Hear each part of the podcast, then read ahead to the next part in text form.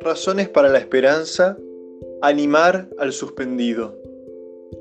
Siempre me he preguntado por qué en las tradicionales listas de las obras de misericordia no incluían los viejos catecismos esta decimoquinta de animar al suspendido que en estos días debería estar a la orden del corazón en todas las casas.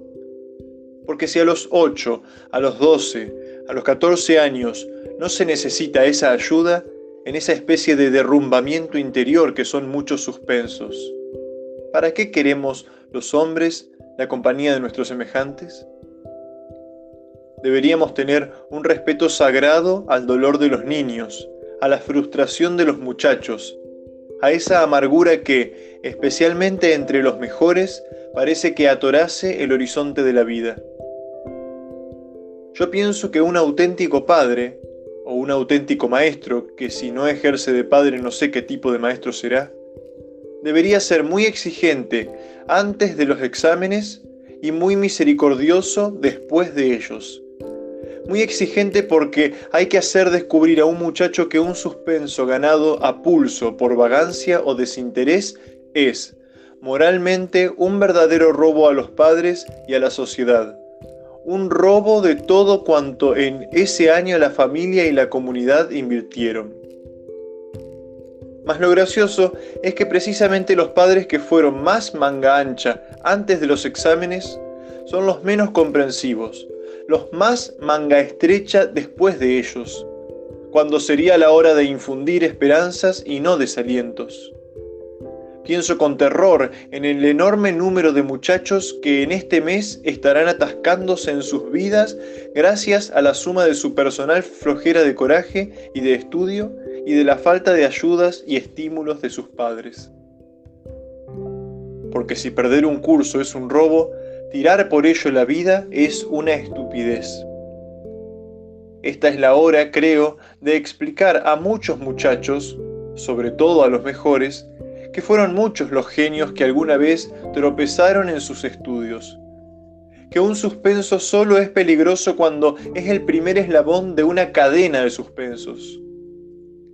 Decirles, por ejemplo, que a Severo Ochoa le suspendieron dos veces en sus estudios de medicina, que a Balmes le catearon en matemáticas, que Ramón Gómez de la Serna y Azorín tropezaron precisamente en literatura, que en el expediente de Lorca hay un suspenso en historia de la lengua española, que a Vázquez de Mella le regalaron una calabaza en la Universidad de Santiago.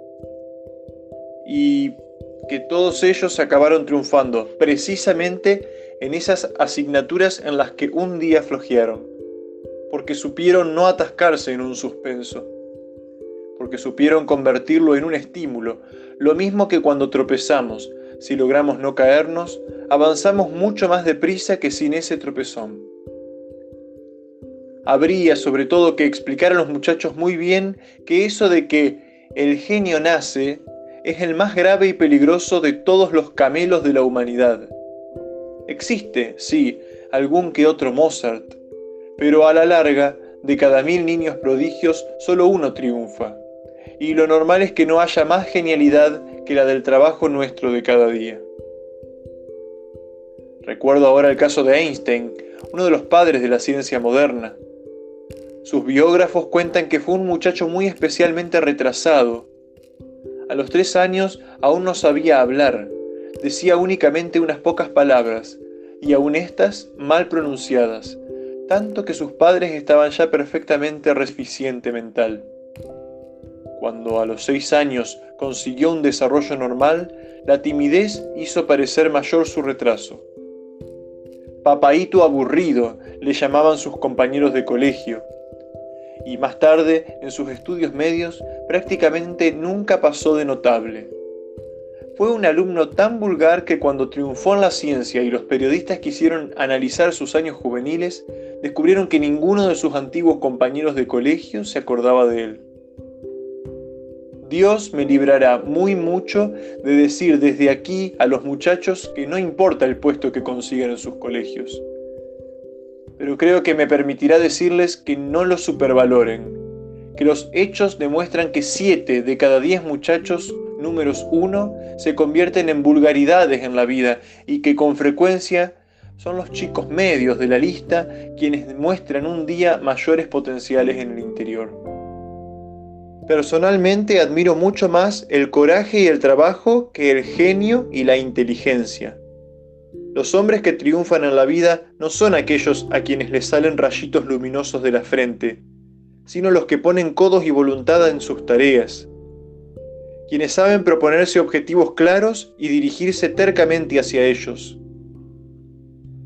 Estoy plenamente de acuerdo con aquella afirmación de Bernard Shaw que aseguraba que el genio es una larga paciencia, y con aquella frase de Schubert que dice que el genio comienza las grandes obras, pero solo el trabajo las termina. O con Beethoven que lo decía más plásticamente, el genio se compone de un 2% de talento y de un 98% de trabajo. Recuerdo que en los años en que yo fui profesor no me cansé nunca de escribir en las pizarras una fórmula matemática que resumía en tres cifras mi visión sobre el valor de los hombres. Era una fórmula que decía así. Una I por 2C por 10T igual X, que traducido querría decir, un hombre vale igual que un coeficiente de inteligencia multiplicado por dos coeficientes de las circunstancias en que se moverá su vida, multiplicado a su vez por 10 coeficientes del trabajo que pondrá en su pelea. De lo que se deducía que un muchacho supergenial, con 10 de inteligencia, y superafortunado, con 10 de circunstancias favorables en toda su vida, pero poco trabajador, con un 2 de vagancia, produciría un resultado de 4.000, mientras que un chaval medianillo, justito un 5, que trapalea por la vida, otro cinquillo, pero apasionadamente trabajador, demos un 10 a su esfuerzo, alcanzaba 12.500 en su resultado final. Tendríamos que convencer a los muchachos de que no hay inteligencia que valga lo que el coraje, que en los dedos son mucho más honrosas las ampollas que los anillos. En los triunfadores hay siempre una parte de intuición, pero nueve de tosudez. Y eso incluso en la misma poesía. Baudelaire se lo decía a aquella dama que inquiría qué era la musa. La inspiración, señora, es trabajar todos los días todos los días, todos los años, toda la vida. El otro día leí no sé dónde que desde que en 1857 se encontró el primer pozo de petróleo, puede calcularse que se han hecho 241 perforaciones por cada pozo realmente encontrado. ¿Y sería la vida menos dura que la tierra? ¿Y sería el buscador de felicidad más afortunado que el de oro negro? Si quienes perforan fuesen tan desalentadizos como son los que estudian una carrera, a estas alturas seguirían andando los coches con sueños o con carbón. Díganselo a los muchachos, que un suspenso solo es peligroso en dos casos. Primero, cuando uno se ríe de él, y segundo, cuando uno se tumba encima de él y explíquenles también que tendrán derecho a desalentarse cuando lleven 242 fracasos, no antes. Razones para la esperanza, animar al suspendido.